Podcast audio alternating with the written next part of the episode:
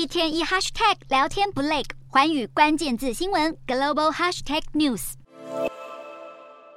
与美国哈佛大学新闻基金会合影，这一名戴着眼镜的男子是中国党媒《光明日报》的评论部副主任董玉玉。但即使是官媒高层，也难逃魔掌。董玉玉去年二月遭到中国逮捕，关押至今超过一年。他的家人表示，中国检方以间谍罪起诉董玉玉，全案交由北京法院审理。而这难道只是因为吃了一顿饭吗？当时与董玉玉一同用餐的日本外交官在数小时后获释，但董玉玉被羁押至今。董玉玉毕业于北京大学法律系，曾经担任美国哈佛大学尼曼研究员以及日本庆应大学访问学者。他的家人表示，他过去就常常与美国和日本的学者、记者和外交官互动。不清楚究竟是因为他的自由派观点，还是与外国人士频繁往来而遭到逮捕。家属认为，这可能是北京当局为了让中国的知识分子保持沉默而阻断这些人与海外接触。但碰到日本，似乎让中国相当敏感。中国十年来已经逮捕他们口中的十七名日本间谍。